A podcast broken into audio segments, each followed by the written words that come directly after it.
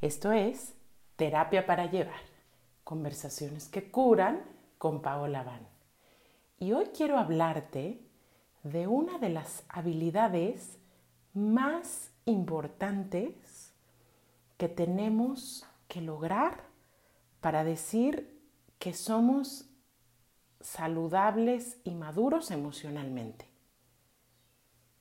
Y esta habilidad es nada más y nada menos que aprender a decir que no. ¿Cómo nos cuesta trabajo decir que no? Y es que tenemos asociados con esta palabra eh, mucho sufrimiento. Creemos que es ofensivo, creemos que no nos van a querer si decimos que no, eh, nos da mucha vergüenza decir que no, nos da mucho miedo. Y decir que no es francamente importante para conservar nuestra salud psíquica. Y entonces, hace poco, me decía un consultante, es que en mi casa, por ejemplo, cuando alguien invitaba a mis papás a una fiesta o algún compromiso social eh, y ellos querían decir que no, inventaban algo. Entonces decían, ay no, porque fíjate que se enfermó mi hijo y fíjate que tengo algo del trabajo. Y es como si no pudiéramos negarnos a asistir acá o allá simplemente porque no tenemos ganas o no nos parece la mejor decisión en ese momento. Pareciera que el no se ha convertido en una palabra ofensiva. Pero lo cierto, y esto es bien interesante, es que en una situación, en una relación, en un ambiente, un contexto donde no se puede decir que no, está presente la violencia. Si tú no puedes decir que no libremente en una relación, eso es un indicador muy probable de que en esa relación está habiendo un grado menor o mayor de violencia. Te pongo un ejemplo. Digamos que le gustas a alguien y esa persona te dice, a mí me gustaría salir contigo. Y entonces tú dices que no, pero la persona se enoja o peor aún, te insiste. Cuando tú le has dicho que no a alguien y esta persona insiste, ¿cómo se llama eso? Acoso.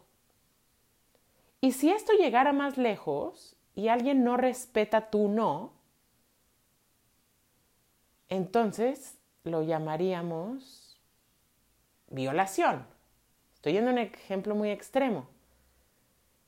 Pero lo que te quiero poner como ejemplo es que en toda situación nuestro no debería ser respetado.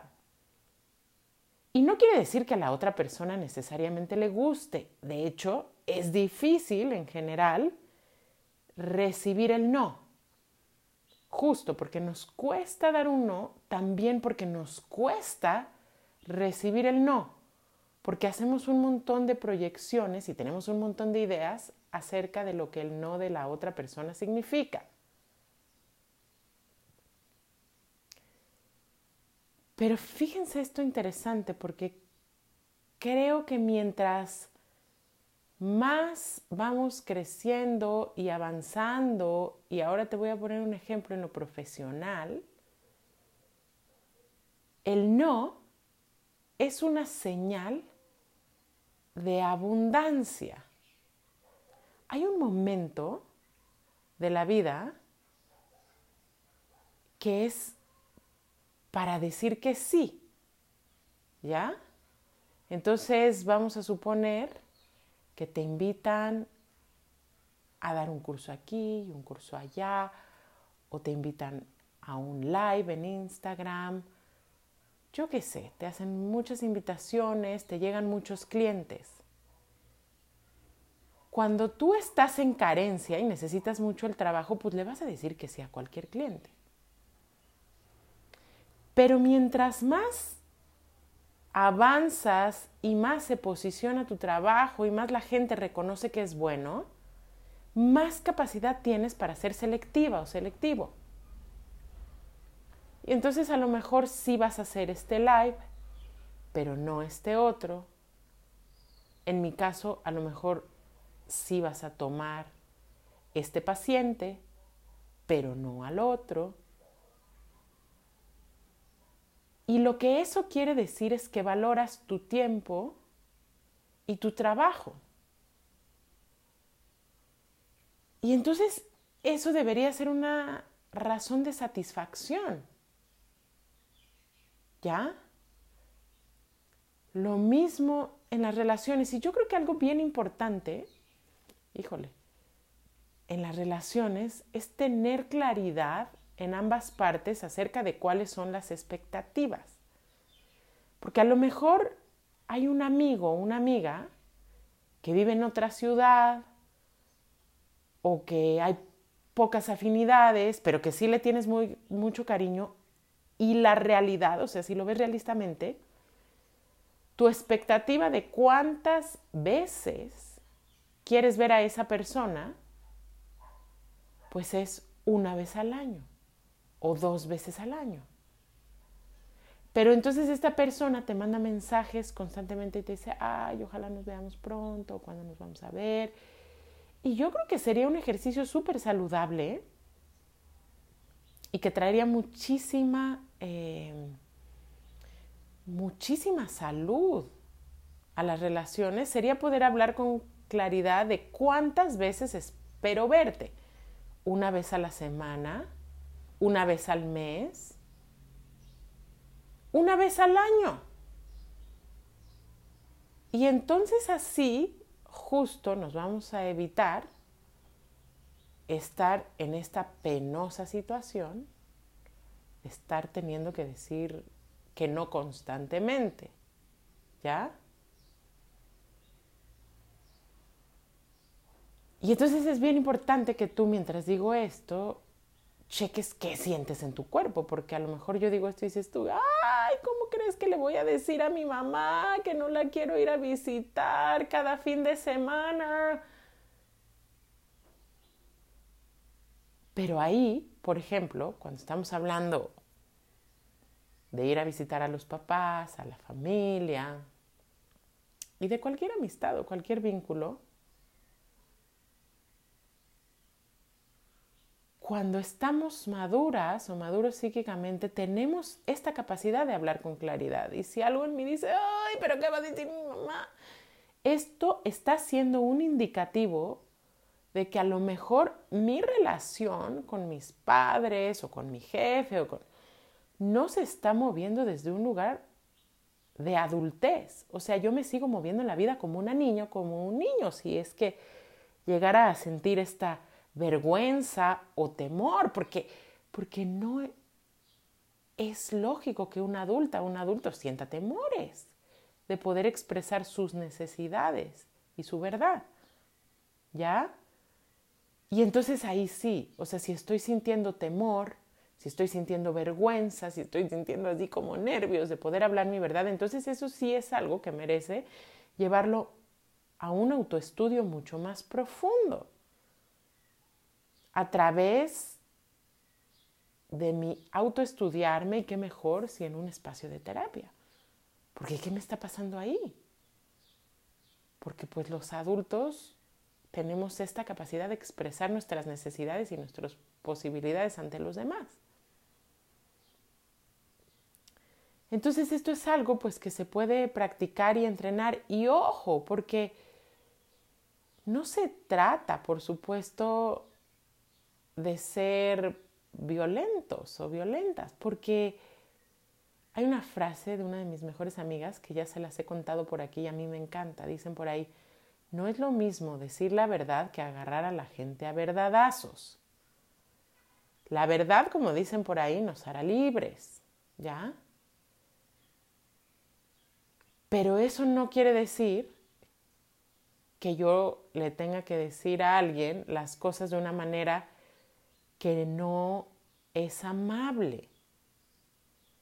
¿Y cómo sé cuando soy violenta? Bueno, cuando entro en juicio. Sería algo así como decir, ay, la verdad es que no te voy a ver porque la verdad es que eres una persona muy quejumbrosa y la verdad, o sea, ahí ya entra un juicio. Ese nos lo podemos ahorrar. Pero sí podemos encontrar una manera de decir la verdad y ser amorosas, ser amorosos, en la medida de lo posible. A veces, pues tendrá que ser como tenga que ser. ¿Y cuál es la consecuencia de no decir que no?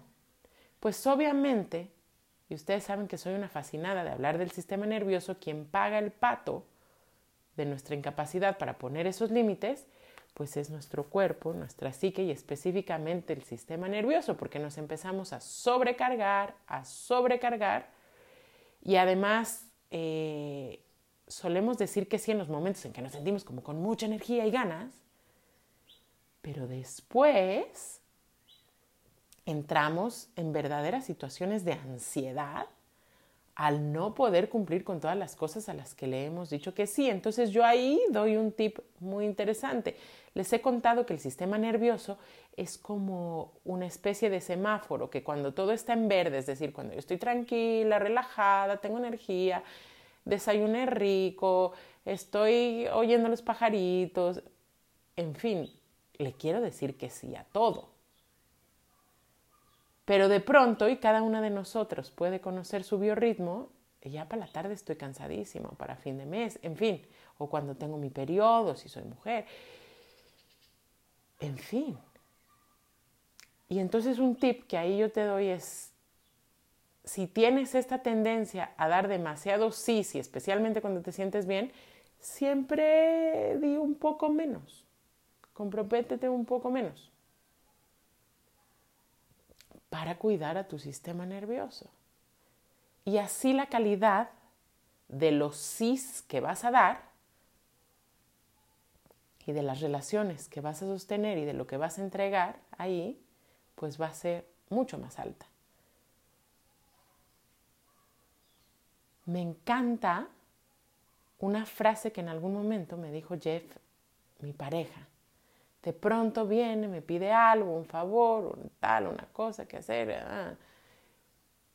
Y por supuesto que algunas veces mi sentir honesto es un no. Y entonces le digo, pues no, esto que me pediste no lo puedo hacer o no lo puedo dar o no puedo estar ahí. Y como hay cariño, obviamente, y como hay ganas eh, de estar con el otro y de ver sus necesidades, pues a veces me entra un poquito de culpa. Y recuerdo una vez que le dije, uy, no, es que esto en realidad no quiero hacerlo, pero me da como un poco de culpa y hoy lo siento mucho y así como que me estaba excusando mucho. Y me dijo una frase maravillosa, me dijo, te agradezco mucho que me digas que no y que me digas que no con claridad,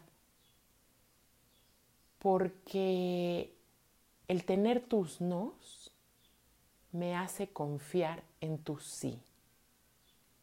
¿No está maravilloso? O sea, cuando tú sabes decir que no, los otros saben y perciben que tu sí es completo, que te quieres dar, que, o sea, que vas a estar si quieres estar, no que vas a estar a media, no que estás medio por compromiso, no que como que sí, pero como que no. Tu sí es verdadero. Cuando nuestro no es verdadero, nuestro sí es verdadero. Luego podrías preguntarte, bueno, pero como cuando estoy en medio y no sé y tal, pues ahí recuerdo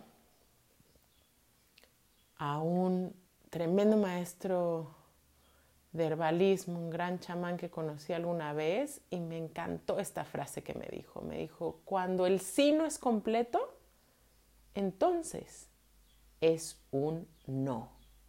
Cuando el sí no es completo, entonces es un no. Entonces medio si hay duda, medio si no quiero, eso es un no. Y así en las relaciones.